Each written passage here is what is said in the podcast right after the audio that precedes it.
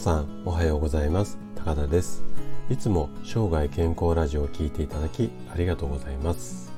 最近のニュースでは、うん、コロナの影響で結構企業の業績が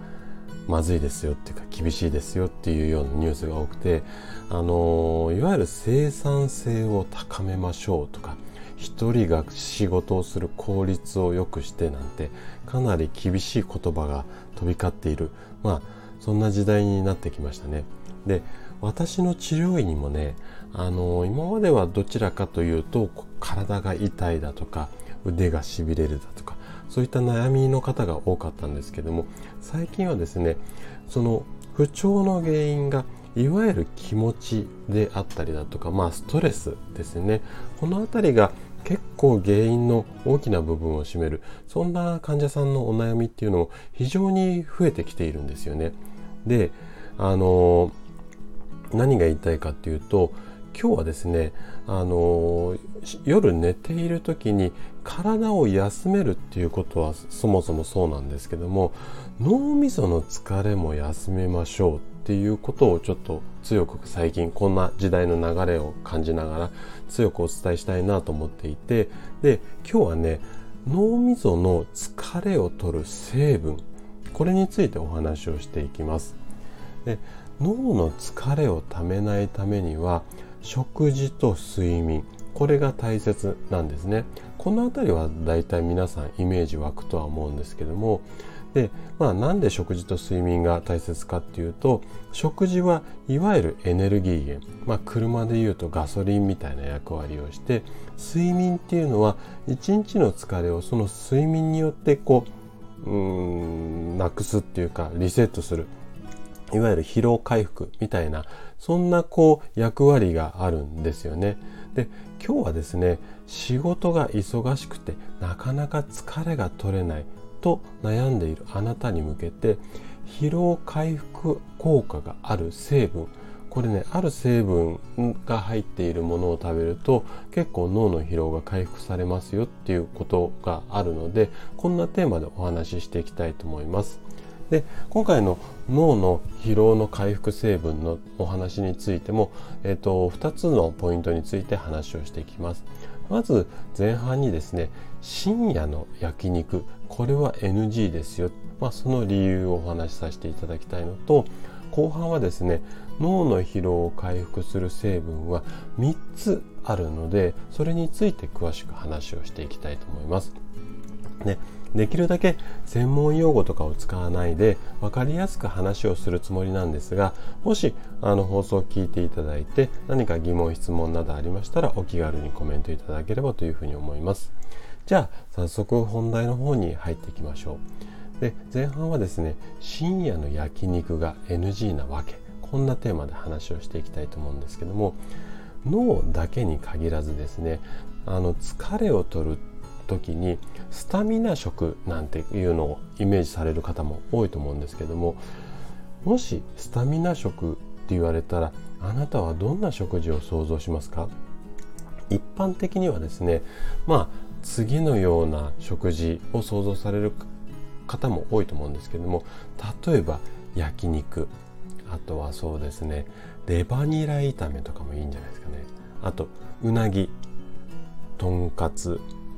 ホルモン。なんかちょっと肉系ばっかりですけどもまあいかにもスタミナ、まあ、勢力っていうかまあそんなのがつきそうなイメージですよね。で確かにですねその昔ま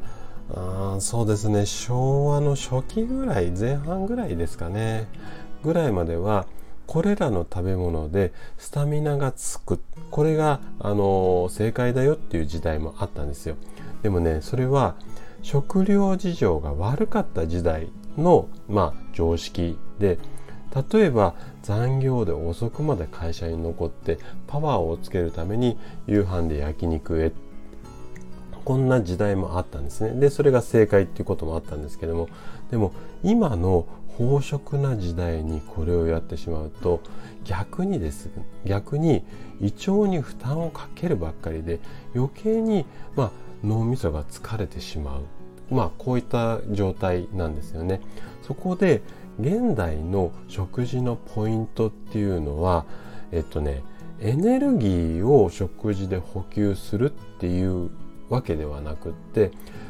脳も含めてこう疲れを食事で取っていく。まあ、うん、食事で効果的に取るっていうような表現がいいですかね。こんなような食生活が体にいい時代になってきてると思うんですねじゃあ具体的にどんな食事をすれば脳の疲れが取れるのかっていうのを後半話をしていきたいと思うんですけれどもで脳の疲労回復を取る成分っていうのがあるんですよ。これはね3つしかないんですけどもなんでこんなことが言えるかっていうとちょっと昔のデータになるんですが2003年大阪でねこんなプロジェクトが立ち上がったんですよ。ちょっと難しい名称なんですけども健康予防医療産業振興プロジェクトいかにもなんか役所がつけそうな名前のプロジェクトなんですけどもこんなプロジェクトがうんと発足してここにはですね日本を代表する例えば製薬会社だったりだとかあとは食品のメーカーこの辺り大きなところ皆さんが聞いたら名前も知ってるようなところこれね18社ほど参加をしたんですね。でこの中でいろんな活動がされたんですけれどもその中でもね興味深い研究データっていうのが発表されたんですそれは脳の疲労を回復する食品の成分これはね今回のこのプロジェクトの研究によってもう3つしかないよっこんなデータが発表されたんですよ。じゃあその3つってどんな成分かあなたは想像つきますかね？ちょっと考えてみましょうか。全然わかんないよっていう方も多いと思うんですけども。じゃあちょっと紹介したいと思います。聞いたことある名前もあるし聞いたことない名前もあると思うんですけども一つ目がイミダペプチドっていう成分ですね。で二つ目がクエン酸。で最後三つ目がコエンザイム9点と言われているものですでこの中でも一番効果が高い脳疲労を回復するのに一番効果が高いのがイミダペプチドって言われる成分だっていう研究データなんですよね。でこのイミダペプチドをじゃあ含む、うん、多く含む食品って何っていうと答えは鶏肉なんです。で鶏肉のじゃあなんで鶏肉がそれだけ効果があるのかっていうのはちょっと今日話が長くなってしまったのでごめんなさい。次また別の機会にですねこの辺りは詳しくお話ししていきたいと思うんですけども今日はその鶏肉を食べると脳の疲労が回復しやすいよ。こんなイメージだけ持っていただければいいかなというふうに思います。はい。でこのようにですね脳の疲労をためずに作業を行えるようになると効率よくこう仕事、まあ、家事も含めてなんですけどもこれができるようになると思うんですね。で仕事の時間がぐっと短くなればまあ一日の生活の中で余裕も生まれてあなたは確実に健康に近づくことができると思います。なので今回のお話があなたが健康に過ごすヒントになれば嬉しいです。そしてですね人生100年時代と言われる現代趣味とか仕事そして家事なんかを頑張ったり楽しんだりするために健康っていうのはとっても大切になってくるんですね。是非脳の疲労をためずに生活することで生涯健康を目指していただけたら嬉しいです。それでは